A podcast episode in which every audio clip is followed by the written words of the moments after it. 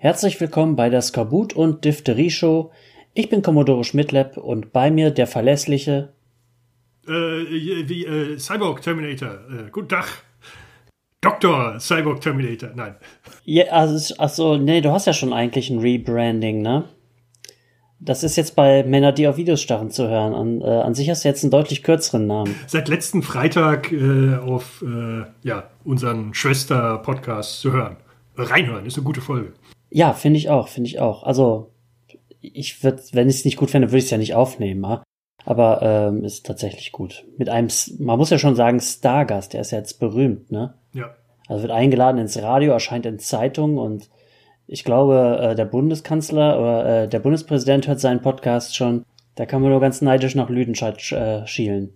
Aber genug von Lüdenscheid. Wir hatten Aufgaben. Mhm.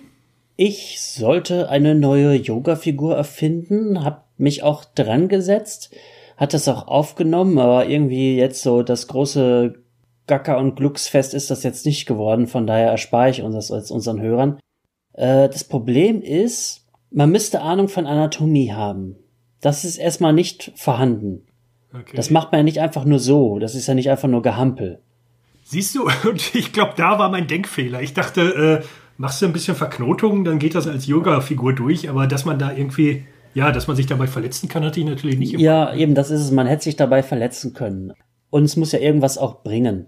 Ich habe tatsächlich etwas, was ich gleich anbieten kann. So doll ist es aber nicht, weil ich einfach nicht weiß, ob das irgendeinen Effekt hätte, ne? Weil ich meine, da haben sich, das haben sich irgendwelche Leute vor, vor zwei, dreitausend Jahren ausgedacht. Seitdem wird da dran gefeilt. Und ich soll es in einer Woche mal irgendwas dabei steuern. Schwierig. Aber ich habe, ich bin es ein bisschen anders angegangen. Ich habe dann gedacht, warum nur eine, eine Position erfinden, wenn ich eine ganze Bewegung erfinden kann? Und zwar wird dem Yoga seit ein paar Jahren ja immer eine neue Kappe aufgesetzt, ne? Immer so ein neuer Trend. Ziegen-Yoga, Katzen-Yoga, äh, Bier-Yoga etc. Da ich gedacht, du erfindest jetzt einfach Gin-Yoga. Das knallt doch eigentlich noch viel mehr als Bier. Heißt das auch mehr Entspannung? Und ich habe dann begonnen mit einer kleinen äh, Gin-Meditation. Hab mir also vom Meditieren ein äh, Gin reingegossen und damit es auch ein bisschen einen Gesundheitsaspekt hat, habe ich da ein paar Koriandersamen zerdrückt und äh, einwirken lassen. Und das schmeckt auch. Ich hatte so komische Reagenz Gläser, als das der Gin-Trend neu war, gab es mal beim Aldi so Zusatz, Zusätze, weil du kannst Gin ja selber würzen sozusagen, ne? Du kannst da Holunderblüten, Pfeffer oder was weiß ich was rein tun und das nimmt ja den Geschmack an, ne? Und Aldi hatte da mal diese, hatte da so Sets. Und dann habe ich an meinem Geburtstag irgendwie so drei Pakete davon geschenkt bekommen und äh, hatte selber aber irgendwie auch schon drei äh, gekauft und habe jetzt endlos viele von diesen Dingern und habe jetzt mal mir dann einen, einen gesunden äh, Koriandersamen-Gin gemacht, äh, um dabei den Geist äh, zu beruhigen. Und der Teil, der klappt eigentlich tatsächlich ganz gut, muss ich sagen. Also, wenn ich jetzt, normalerweise meditiere ich äh, morgens, weil da einfach mein, mein Kurs ist. Das Problem ist, das ist schon für Fortgeschrittene, weil, weil dann wird hier in der Wohnung geduscht, da werden sich die Haare geföhnt, die Katze kommt rein und will was fressen. Das sind alles sehr viel Sachen, die einen ablenken können. Vielleicht hat es deswegen besser geklappt, obwohl die Katze dann auch wach wurde und sich vor mich hingesetzt und geblöckt hat. War also in Abstrichen, aber ich glaube, das hat Potenzial. Das eigentliche Gin-Yoga äh, ist, glaube ich, hochgefährlich. davon muss ich dann, glaube ich, eigentlich doch abraten, weil ich habe schon gemerkt, du bist ein bisschen unkonzentrierter als sonst und weil man ja keine Pausen hat, geht das dann doch irgendwie recht schnell, ne? Und wenn man nicht irgendwann auf die Fresse fliegen will, ist das, glaube ich, mit Vorsicht zu genießen. Okay.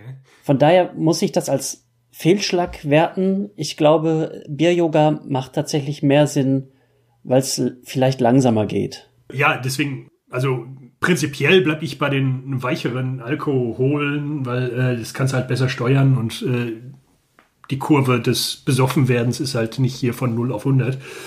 Ähm, stimmt schon. Ich habe jetzt gerade nur überlegt, wie weit äh, Alkohol und Meditation, wie weit das funktioniert, weil klar, man benutzt es als Eskapismus, um irgendwie äh, auf andere Gedanken zu kommen oder irgendwas äh, von sich zu drängen, Sachen abzuschalten. Äh, Aber äh, ist dein Kopf dadurch leer? Das muss ja bei, bei der Meditation versuchst du ja an gar nichts zu denken, oder? Also äh, mein Kopf wird da, kommt da eher auf verrückte, kreative Gedanken. Nicht unbedingt. Auch da gibt's ja hundert verschiedene Sachen, ne? Also du kannst das ja im Grunde auch nutzen, um Dinge zu reflektieren. Hm. Da gibt's halt viele verschiedene Arten von Meditation. Im Grunde, ich bin da jetzt auch wirklich wahrlich kein Experte. Ich mache das jetzt einfach, wie, wie die Lehrerin es sagt, sozusagen, ne? Aber ich hau jetzt einfach mal einen Tipp raus. Die ersten beiden Sachen, die ich auf den Blog packe, sind einmal ein Hinweis für eine Meditations-App, weil es auch gar nicht so einfach ist zu finden. Ähm, die, also klar, Meditations-Apps findest du ohne Ende. Aber die wollen natürlich alle monatlich Backschisch von dir, ne? Schwierig. Ähm, Gutes Karma. Ja. Hast du schon Energieausgleich gemacht? genau, die wollen ungefähr 7,99 Energieausgleich im Monat. Ich habe da eine App getestet, die war auch ganz gut und auf einmal wollten sie relativ viel Geld. Bei Oak, O-A-K, ist es noch nicht so. Es ist ein sehr kleines äh, Angebot zwar, da gibt's irgendwie so drei Meditationen, aber du kannst es dann flexibel steuern. Möchtest du ein Aufwärmprogramm? Möchtest du eine weibliche Stimme, eine männliche? Welche Länge möchtest du?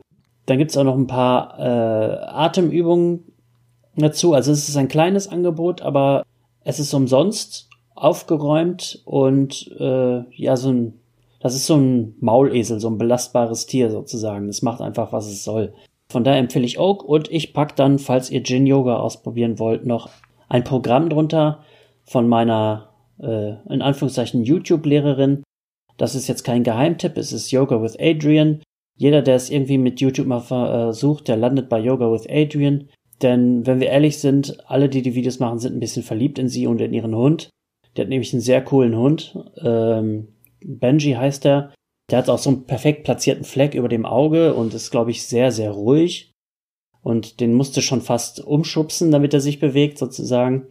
Das ist so ein 30-Tage-Programm, was die hat. Ist nicht unbedingt Anfänger geeignet vielleicht, aber da bin ich gerade bei. Das mache ich mal so zwischendurch, wenn äh, meine Lehrerin aus der Realität die jetzt ja auch nur online macht, aber die, äh, da, die stellt nicht jeden, jeden Tag einen Kurs online. Ne? Und deswegen komme ich ab und zu mal dazu, auch diese anderen Sachen zu machen. Das kommt auch mit auf den Blog.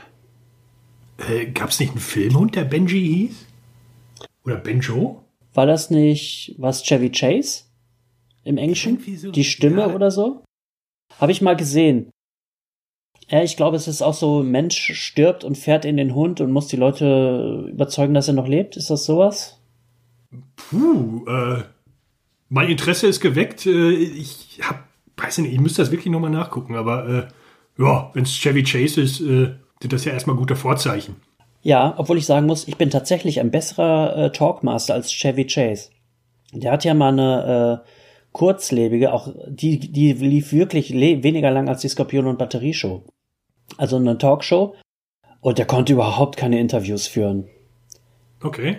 Äh, ja, erfolgreicher als Chevy Chase, schreibst du auf die Visitenkarte. Ich bin auch älter als Jesus äh, geworden ist, also erfolgreicher als Jesus. Ja, cool. Und als Bruce Lee. ja, das stimmt. Und Kurt Cobain. Ja, ja, ja, alles Loser. Äh, mit irgendwie 27 oder was? Oder 5, was ist dieses magische Alter, wo alle abkratzen? Äh, Club 27, aber Jesus ist ja angeblich 33 geworden, ne? Ja. Was man sich aber vor Augen halten muss, in dem Zeitalter, in dem Jesus gelebt hat, war das schon ziemlich alt. Also so wahnsinnig bemitleiden muss man ihn gar nicht. Ah, muss man das wie so bei Hundejahren, muss man Jesus Jahre in, ah, das muss er bestimmt mit so einem Faktor umrechnen, ja. Ja, ich glaube, in, in Menschenjahren wäre Jesus dann irgendwie wahrscheinlich so 65 oder sowas gewesen. Ne? Hm. Weil ich glaube, dass, also vor 2000 Jahren, da bist du wahrscheinlich mit viel Glück 45 geworden. Und da warst du ein steinalter Mann. Die 65 knacken wir aber auch noch. Bis dahin haben wir auch Themen für Podcasts, äh, äh, kein Ding. Deine Aufgabe. Ja, äh, ganz schön schwer. Ich bin ja eigentlich gar kein Freund von so Partywissen und von lustigen Geschichten erzählen. Wie bitte? Äh, das ist großer Scheiß, liebe Hörer und Hörerinnen. Wenn man fünf Minuten mit dem Mann in einem Raum ist, fängt er dir an zu erzählen, wie Margaret Thatcher das Softeis erfunden hat. ja, das ist der Klassiker. Ich glaube, die Geschichte habe ich einmal erzählt und das wird mir dann immer um die Ohren gehauen.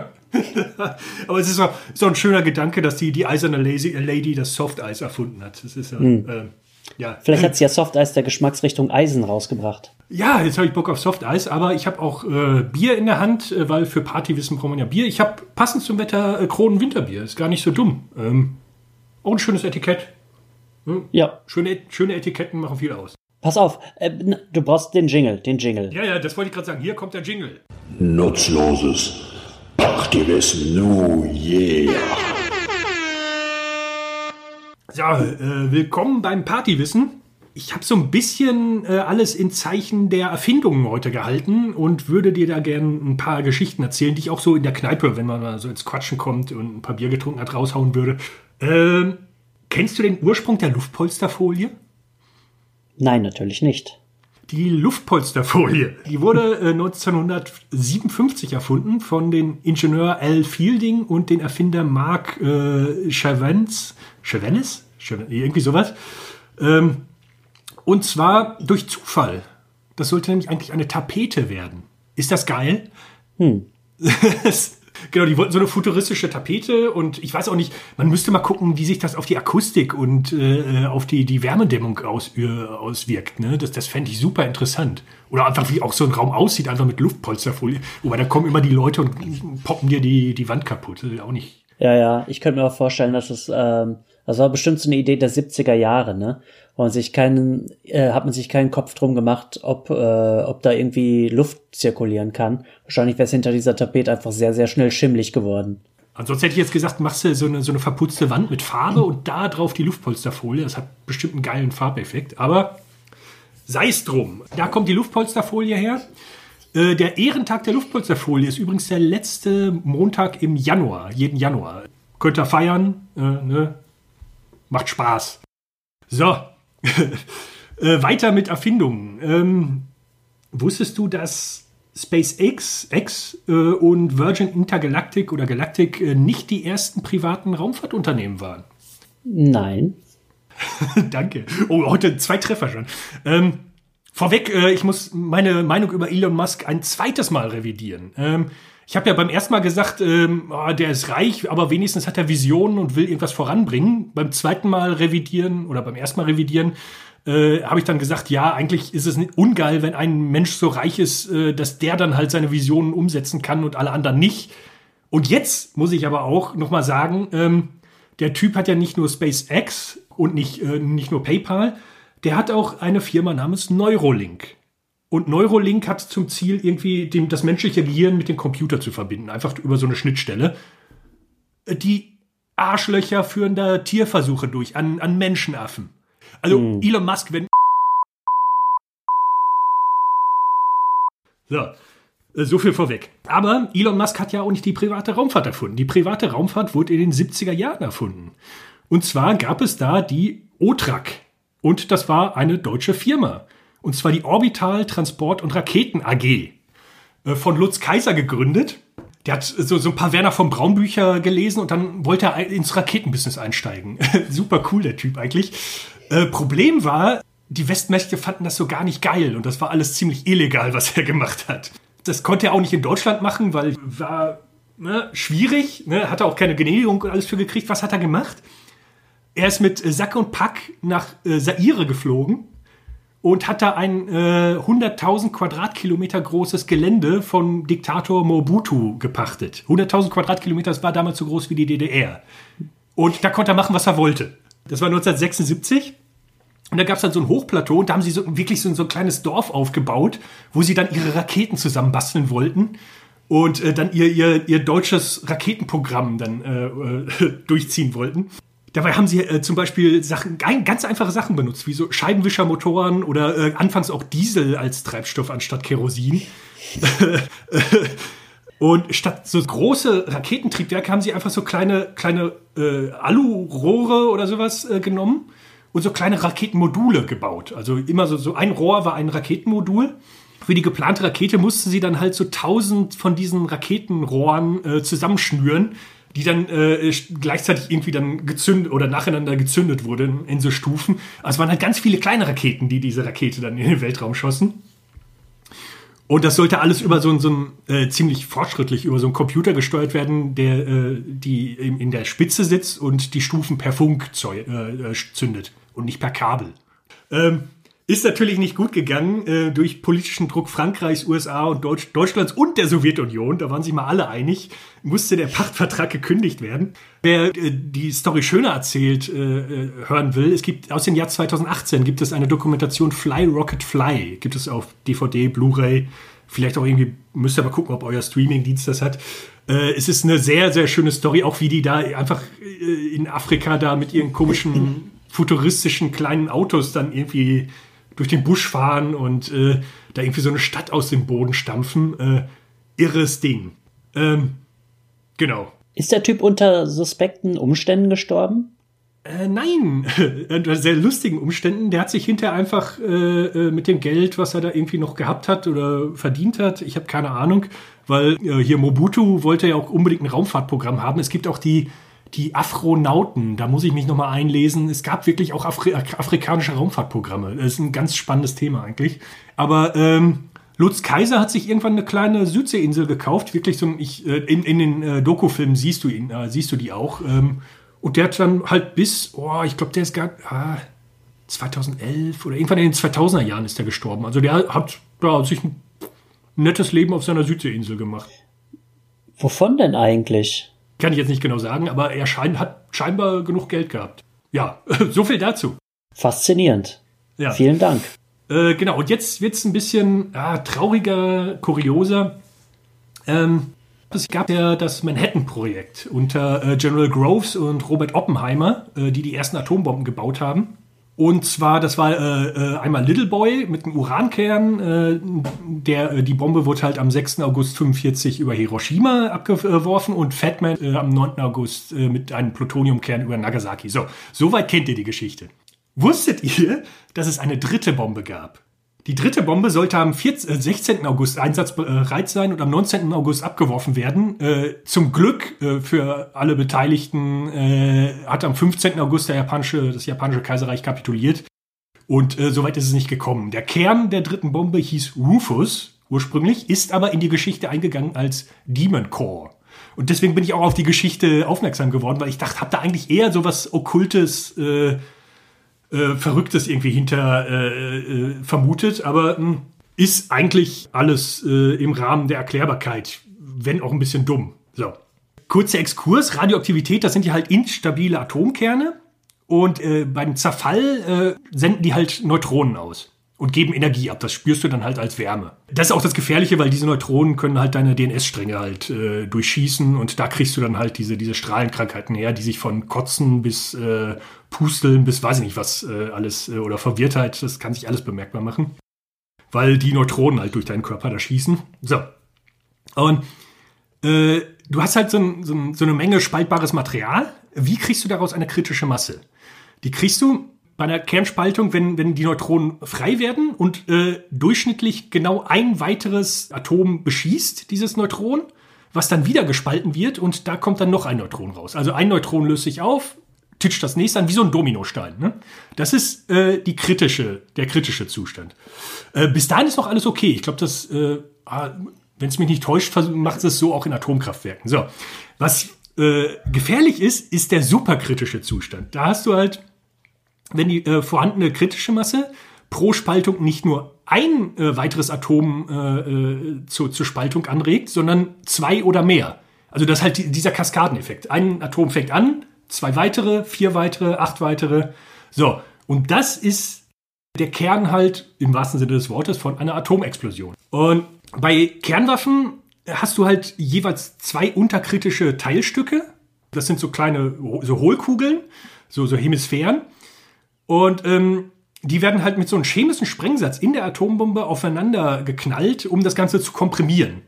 Weil wenn du diese ganzen ne, Atomkerne komprimierst, dann sind die auf kleineren Raum und natürlich geht's dann einfacher mit dieser superkritischen äh, Zustand halt los. Ne? Man kann es aber auch noch auf einen zweiten Weg machen, nämlich mit einem Neutronenreflektor. Da baust du halt sowas wie einen Spiegel um dieses spaltbare Material auf und dieser Spiegel, äh, äh, da prallen dann die Neutronen ab und werden zurückgelenkt. Also es ist wie so ein, so ein Flipper halt, ne? Und so kriegst du auch die, äh, die, den superkritischen Zustand. Warum erzähle ich das euch? Der Demon Core war halt ein äh, 89 mm großes und äh, 6,2 äh, Kilo schwerer Plutoniumkern, zwei Halbkugeln. In der Mitte war ein Ring äh, der ihn davon abhielt, überkritisch zu werden, weil wenn die aufeinander geräten, äh, ne, genau. Äh, wurde nicht abgeworfen, also wurde er 1945 zur Omega-Site nach Al Los Alamos zurückgebracht. So, da haben dann irgendwelche Wissenschaftler gesagt, ja, jetzt haben wir das Ding da liegen. Ähm, ja, machen wir mal Versuche mit, ne? Diese Versuche wurden dann auch im Slang halt als äh, Tickling the Tail of the Dragon bezeichnet. Also den, den Schwanz des Drachen kitzeln und ihn nicht zum Aufwachen bringen. Ne? Also so ein, man kann es fast Mutprobe nennen. Es ist, es ist so dumm, ne? aber ja. Genau. Äh, der Kern wurde halt in die Mitte gelegt und durch den Aufbau von Reflektoren ringsrum wurde dann halt äh, geguckt, wie nah du an den superkritischen Zustand äh, äh rankommen kannst. Genauso hat es Robert Declan, ein 24 Jahre alter Wissenschaftler, gemacht. Der hat so Wolframklötze, die funktionieren als Reflektoren genommen und hat da wie so Lego-Steine ringsrum gebaut. Hm? Und geguckt, wie, er, äh, wie nah er da rankommt. Warum auch immer. Ich, ich kann es mir, mir eigentlich nicht erklären. Hm? Und bevor er den superkritischen oder überkritischen Zustand erreicht hat, hat er aufgehört und ist erstmal ein Bier trinken gegangen. Ne? Und in der Nacht kam er dann aber wieder und schaute nochmal, wie weit er mit dem finalen Klotz rangehen kann. Super dumm. Ja, was ist passiert? Er hat den Klotz fallen lassen. Mhm. Äh, ein blauer Blitz, Hitze, ne? Im Fallen konnte er noch mit seiner Hand den letzten Stein nochmal wegschieben, damit dieser superkritische Zustand wieder aufhört. Ich habe Bilder von der Hand gesehen. Es ist fucking ekelig. Ne? Also der, der starb auch innerhalb von, von 25 Tagen. Das, das war nicht, äh, nicht witzig und einfach nur leichtsinnig. Äh, mit im Raum war ein Wachmann, äh, Robert Hammerly, äh, der war drei bis vier Meter weg, ist aber auch an Leukämie gestorben. Also der hat es auch nicht überlebt. So. Ähm, sollte man jetzt meinen, ja, könnte man daraus lernen, ne? Ja, aber dann. Ähm, er hat es nochmal gemacht, nachdem er tot war. Nee, nee, nee. Ähm, an sein Sterbebett äh, war der 35-jährige Wissenschaftler Louis Sutton. Die waren befreundet, der hat ihn an sein Sterbebett begleitet. So. Louis Sutton hat das gleiche Experiment wiederholt. Der Demon Core sollte äh, bei der Operation Crossroads, das waren halt diese Atombombentests auf dem Bikini-Atoll 1946, das war auch eine riesige Scheiße, aber da kann ich mal ein anderes Mal drüber erzählen. Also ist bis heute auch ist es riesig gefährlich, was da gerade abgeht. Die haben äh, äh, die, den ganzen Atomabfall in so einen so äh, Zementdom auf dem Bikini-Atoll und der wird jetzt vom, vom Meer überschwemmt. Könnt ihr euch mal, wenn er zu, zu gute Laune hat, könnt ihr euch da mal reinlesen. genau, aber ähm, Louis äh, äh, Sutton äh, hat das gleiche Experiment durchgeführt, kurz bevor halt diese Operation Crossroads ähm, durchgeführt werden sollte. Dazu legte er den Demon Core äh, in zwei Hemisphären aus Beryllium, also eine Kugel in zwei Kugelhälften. So, ne? Und die Kugelhälften konnte er dann äh, runterdrücken bis halt ne, kurz vor überkritischen Zustand. Ähm, dazu gab es laut Standardprotokoll eigentlich Abstandshalter, dass du diese Berylliumkugeln nicht komplett schließen konntest, weil dann ging die Luzi ab. Sutton hat aber auf diese äh, Abstandshalter verzichtet und hat einen Schlitzschraubenzieher genommen. So, äh, mit in den Raum waren sieben andere Personen, denen wollte er dieses Experiment zeigen. Was ist passiert? Schlitzschraubenzieher ist rausgerutscht, Kugeln gingen zu. Bams. So.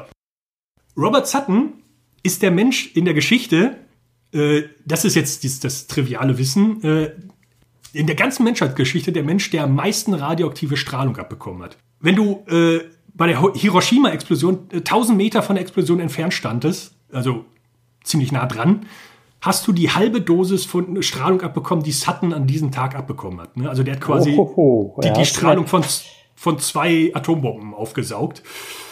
Ja, und äh, durch dieses Pech, also das ihn anhaftet, äh, wurde die, diese Kugel halt, die er vorher Rufus hieß, wurde dann halt irgendwann Demon Core genannt in der amerikanischen Folklore. Ähm, ich würde es aber nicht als Pech bezeichnen, ich würde es eher ein Übermaß an Übermütigkeit, Leichtsinn und äh, Dummheit äh, äh, der, der, Wissenschaftler und der Menschen. Also ich, ich, weiß auch nicht, was man mit diesen Experimenten beweisen wollte. Wie er hat doch jetzt Superkräfte, oder? Naja, ich glaube nicht. Also äh, ja, ähm, ja, so viel dazu. Könnt ihr weiter erzählen, müsst ihr nicht. Äh, die letzte Geschichte war vielleicht auch ein bisschen morbide. Ach nö, war schon interessant. Also Aufgabe mit fliegenden Fahnen erfüllt. Herzlichen Dank. Ah, gerade so. Alle ne? Fans des nutzlosen Partywissens äh, werden sich freuen.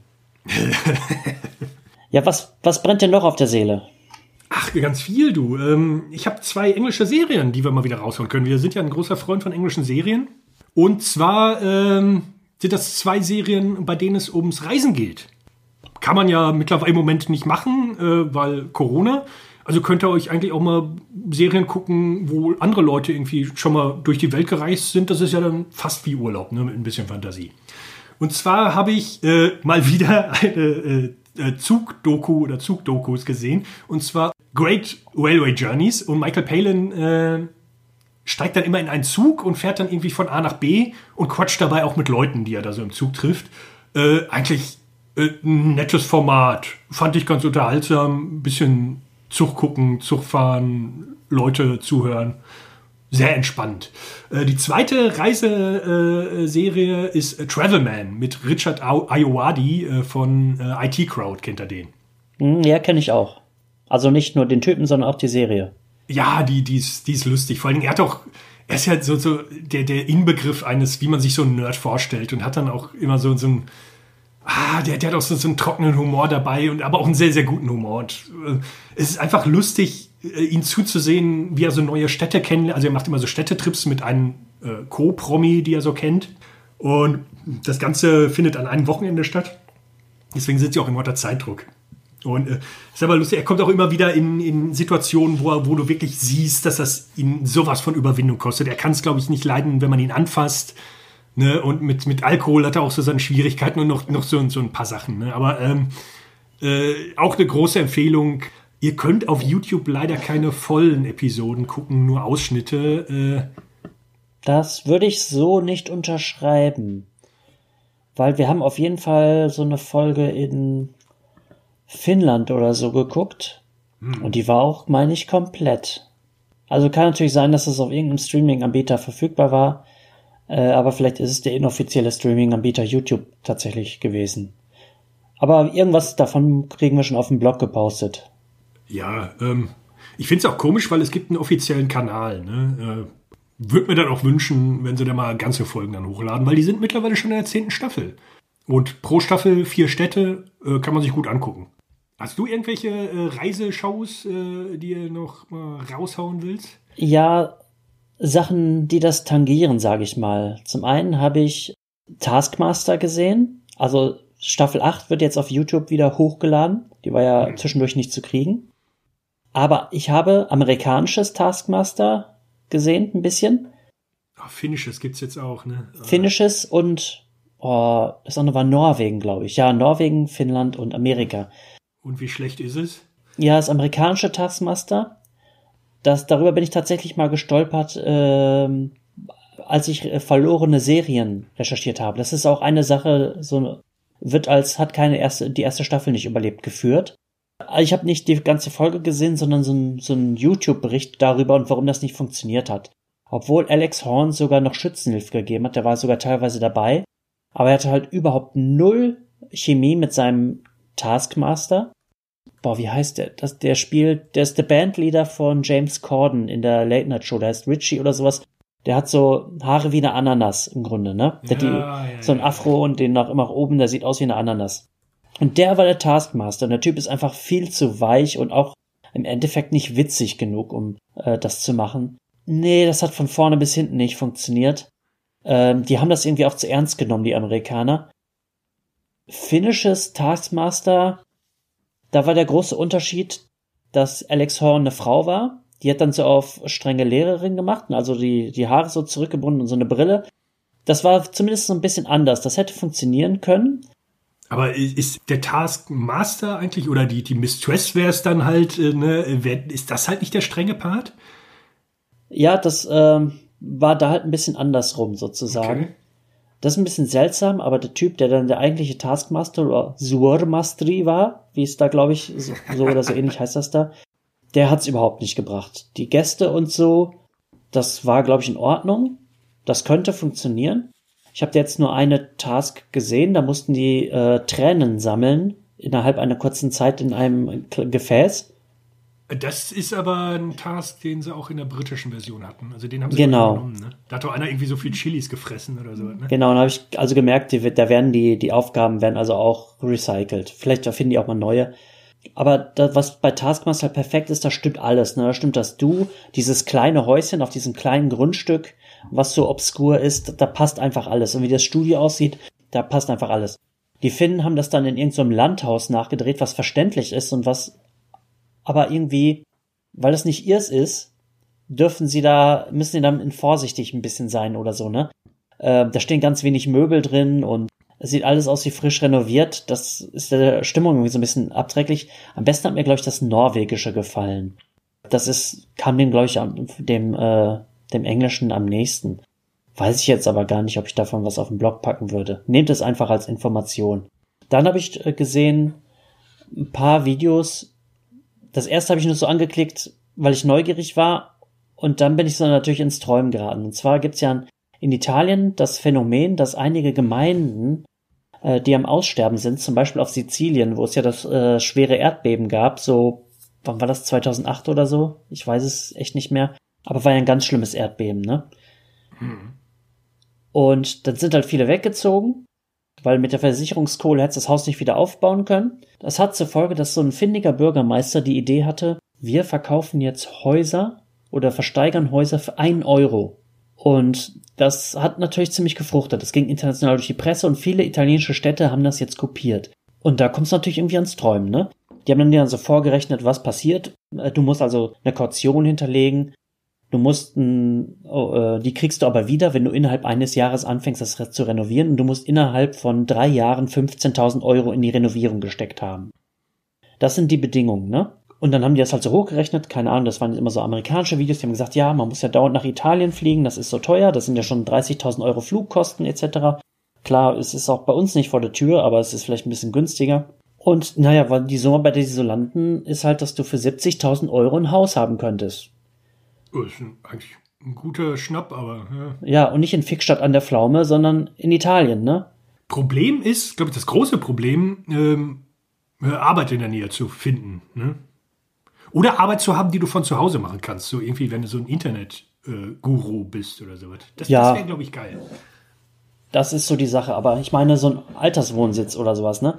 Ich werde niemals, niemals, niemals in die Situation kommen, dass ich mir ein Haus oder eine Wohnung leisten kann. Da muss also irgendwie noch äh, ein Wunder passieren. Ich richte mich auf die Altersarmut ein und da bekommt man natürlich irgendwie, ähm, ja, da kommt man halt kurz ins Träumen. Man denkt, ein Haus für ein Euro, selbst wenn da noch so ein Rattenschwanz dran hängt. Und da habe ich halt so ein bisschen geguckt. Und ja, ist einfach interessant. Auch ein interessantes System, dass so ein, so ein Bürgermeister dann so einen Trend in einem ganzen Land auslöst. Warum, warum nicht auch hier, ne? Weil hier ist es halt immer so, diese, dieses, das darf nicht sein, also kann es auch nicht sein. Oder andersrum. Ich meine, so, so Städte wie Celle und all sowas, die aussterben ohne Ende, ne? Warum nicht auch da mal sowas machen, um ein bisschen junge Leute herzubekommen? mich wird's vielleicht damit kriegen, ne? Also, wa warum nicht? Aber hier in Deutschland geht das einfach nicht. Also ähm, klar, auf Altersarmut habe ich mich auch eingerichtet. Ich habe das mal mit meinen äh, einen Arbeitskollegen durchgerechnet. Ich hätte bis zu meinem jetzigen Lebensjahr durchgehend irgendwie immer 2.500 Euro irgendwie äh, verdienen müssen, äh, um auf die äh, angepeilte gesetzliche Mindestrente irgendwie zu kommen. Ne? Also scheiß drauf. Ne? Äh, habe ich noch nie verdient, 2.500 Euro. Äh, deswegen, äh, ich verrate euch jetzt meinen Geheimplan äh, fürs Alter. Ähm, ich werde kriminell. Ja, okay. Ja, verstehe ich. Rechnet keiner mit, ne? Ja, äh, einfach als äh, Rentner irgendwie kriminell werden. Äh, vielleicht kriegst du ja auch noch mildernde Umstände, wenn sie dich kriegen. Wenn, wenn sie dich nicht kriegen, kommst du einfach damit durch. Auch geil. Und äh, das, das Argument, was am, am meisten zieht, äh, lasst es euch durch den Kopf gehen, nennt mir den Unterschied zwischen einem Altersheim und einem Gefängnis. Ist funny, dass du das sagst. In Japan gibt es tatsächlich den mittlerweile mindestens einen Knast für über 80-Jährige. Hm. Da gibt es nämlich auch eine relativ hohe Kriminalitätsrate und das ist so seltsam, weil du siehst in einem Moment, wie der Knastwärter den einen einschreit und im nächsten putzt er ihm den Arsch, ne? so im Grunde. Und halt überall Halte, Haltestangen und sowas, was es in einem Knast natürlich normalerweise auch nicht gibt. Ja, aber ich denke, dass, ähm, wenn die Sachen so weitergehen wie bisher, äh, wirst du nicht der Einzige sein, der diesen Plan hat. Ja, jetzt habe ich ihn ja verraten. Äh, aber ähm, ich habe auch so, äh, so ein bisschen den Optimismus, dass wenn du äh, ein Rentner im Knast bist, dass du dann nicht ganz so misshandelt wirst. Vielleicht. Naja. Was haben wir noch? Äh, ich habe noch mehr äh, für unsere Space-Freunde da, da, draußen. Lutz Kaiser lebt leider nicht mehr, aber ich hoffe, wir haben ein paar Zuhörer, die sich auch für das Thema Weltraum interessieren. Ich hau jetzt ganz schnell ein paar Podcasts und ein paar Webseiten raus, die ah, das, das wird viel zu viel, um da einen Blogbeitrag rauszumachen. Schreibt einfach mit, wenn es euch interessiert. So, und zwar äh, habe ich mal auch immer so Webseiten, ich sammle die dann immer halt so in den Lesezeichen, äh, wenn es mich interessiert spannende Webseiten zum Thema Weltraum. Da gibt es einmal den äh, spacelaunchreport.com zusammengeschrieben. Da gibt es eine Auflistung über alle Raketenstarts auf der ganzen Welt, äh, was in den Weltraum geschossen wurde, mit welcher Rakete, wann Starts anstehen, wo sie anstehen. Eigentlich eine ganz spannende Sache. Direkt damit verbunden gibt es die Webseite historicspacecraft.com, auch alles zusammengeschrieben. Da könnt ihr euch auch über alle möglichen Weltraumfahrzeuge, die oder Sonden, Raketen, die die Menschheit jemals in den Weltraum geschossen hat, äh, informieren. Äh, mit Bildern, mit so Zeichnungen, wie das alles aufgebaut ist. Auch spannend. Scheiße, das heißt, Elon Musk ist jetzt mit seinem roten Auto dabei, ne? Oh, das weiß ich. Oh, da muss ich mal nachgucken, ob das dabei ist. Aber äh, wie gesagt, Elon Musk kann sich eh mal ficken. Aber woran muss man sich, äh, man muss ja auch gucken, äh, äh, wann man so Raketen in den Weltraum schießt ne, und was da für Verhältnisse sind. Es gibt die Webseite spaceweather.com, das Weltraumwetter. Zusammengeschrieben, könnt ihr gucken, was gerade auf der Sonne so los ist, wann Sonnenstürme kommen. ich verrate so viel, auch auf der Sonne gibt es Jahreszeiten.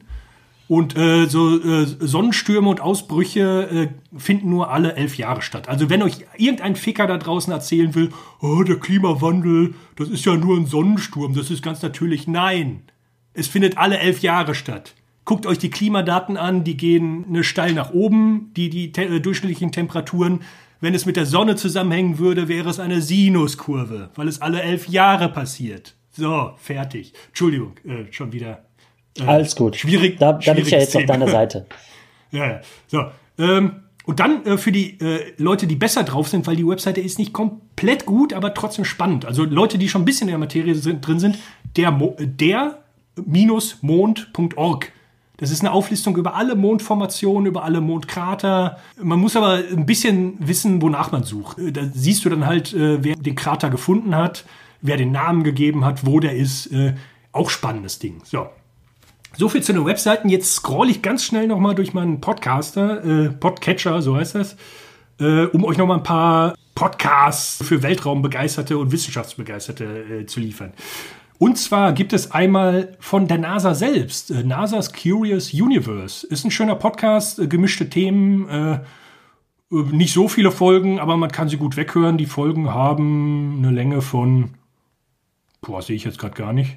Scheißegal ähm, NASA's Curious Universe. Dann gibt es von der BBC, ich habe es glaube ich schon mal nicht on-air, aber off-air bei irgendeiner Live-Show empfohlen, äh, 13 Minutes to the Moon von der BBC. Äh, die haben äh, den Funkverkehr äh, von den Apollo-Missionen aufbereitet und äh, erklären dann, was da so los war, wie alles funktioniert hat, äh, warum Apollo, was war es, 11 oder was, am falschen Landeplatz gelandet ist. Das wird dann halt pro Staffel aufbereitet und am Schluss hörst du diese ganze Mondlandung, den ganzen Flugverkehr einfach nur in einer Folge durch, ohne Kommentar. Du weißt aber, worum es dann geht und hast halt gelernt, wer das dann alles ist, der da gerade spricht und warum sie gerade dann in Panik geraten und was alles schief läuft. Äh, die zweite Staffel ist jetzt rausgekommen, deswegen komme ich drauf. Äh, die geht um Apollo 13 und sie ist fast noch dramatischer. Ihr habt ja alle den Film wahrscheinlich mit Tom Hanks gesehen. Da geht es dann halt nochmal äh, um Jim Lovell, äh, auch noch mit, äh, mit äh, Zeitzeugeninterviews sind da auch noch drin. Äh, super spannende Sache. Und Jim, Jim Lovell ist ein super netter Typ. Zweite Staffel noch fast besser als die erste. So. Mehr Weltraumzeug. Äh, Science Rules mit den Science Guy Bill Nye. Äh, ist so ein bisschen der amerikanische, ja, Peter Lustig, ne? Armin von der Maus vielleicht, ne? Ja, oder so. Also ich habe auch so ein bisschen Hassliebe mit Bill Nye.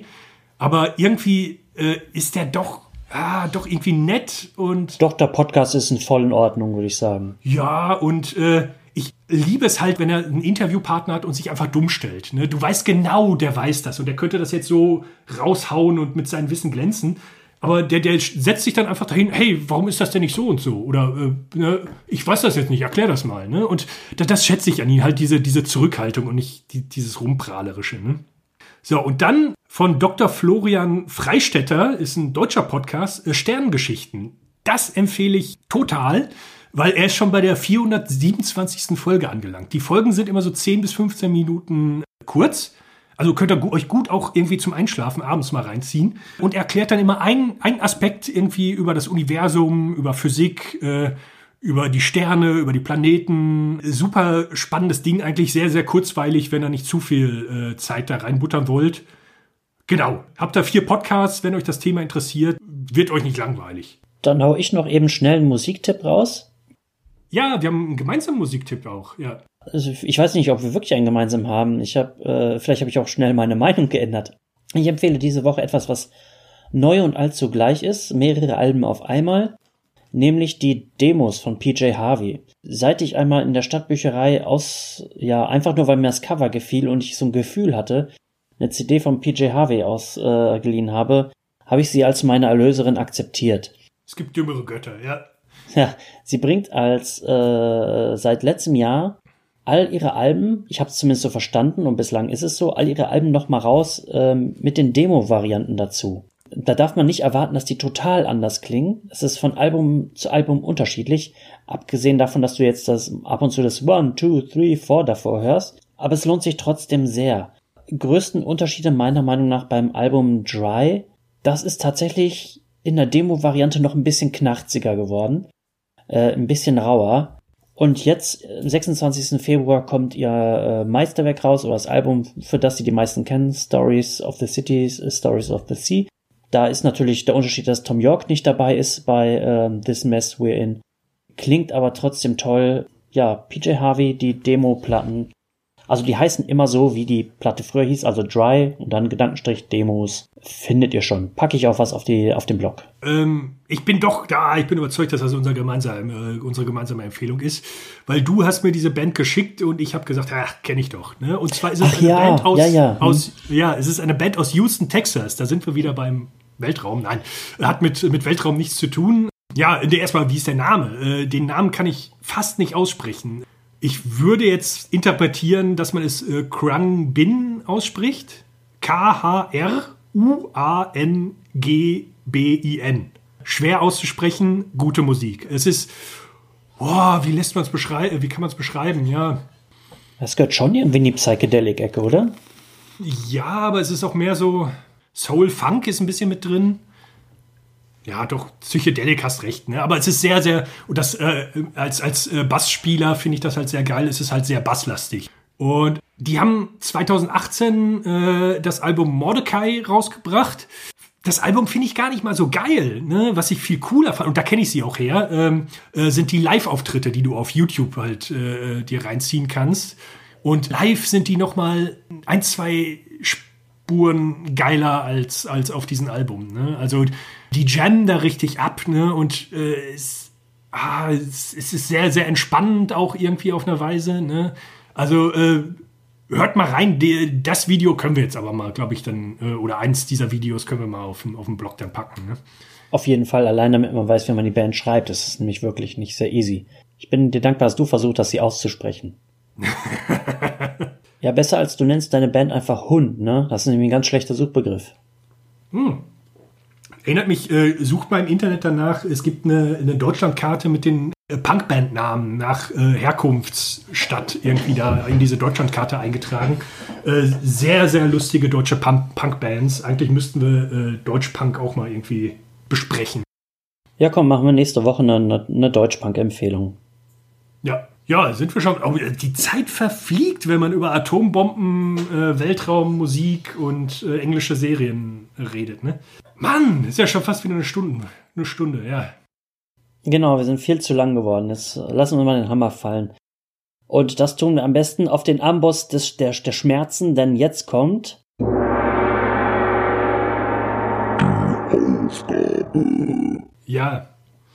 Ja, meine Aufgabe, also wir können diese, diese Serie, nee, diesen Podcast im Podcast, glaube ich, nicht mehr so lange durchziehen. Mir gehen schon die Ideen für äh, Aufgaben aus. Und ich musste jetzt schon einen Kunstgriff machen und äh, auf eine Aufgabe zurückgreifen, die wir eigentlich schon mal erledigt haben in unseren jungen Jahren. Und ich habe eigentlich schon wieder ein schlechtes Gewissen, weil es genauso äh, lebensgefährlich und scheiße wird äh, wie die Oh, ich weiß, Aufgabe. was es ist. Oh, ich weiß, ja. was es ist. Ja, ess bis nächste Woche zwei Kilo Pudding. oh Mann. Ja gut, bis nächste Woche, das könnte gehen. Wir haben es ja an einem Tag versucht, das ist das Problem, ne? Ich glaube sogar an einem Abend. Das war, glaube ich, ein Silvesterabend und wir haben jeweils äh, äh, zwei Kilo Pudding gegessen. Nee, du. Ich hab's nicht geschafft, glaube ich. Ja, gut. Aber du kannst es ja jetzt, es ist ja wirklich, wie gesagt, kannst es jetzt auf, auf sieben Tage aufteilen. Äh, ja, es ist aber auch eine schöne Mitmachaufgabe für unsere Hörer und Hörerinnen. ja. Esst zwei Kilo Ja. Pudding, sonst komme ich da vorbei und dann gibt's Ärger. Genau, schickt uns Fotos, wie ihr Pudding esst und äh, dann lassen wir es euch gerade nochmal durchgehen. Ja, ich habe ehrlich gesagt keine Probleme, Aufgaben für dich zu finden.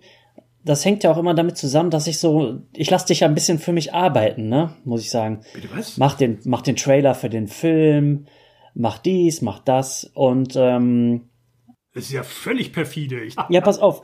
Diesmal arbeitest du so richtig für mich.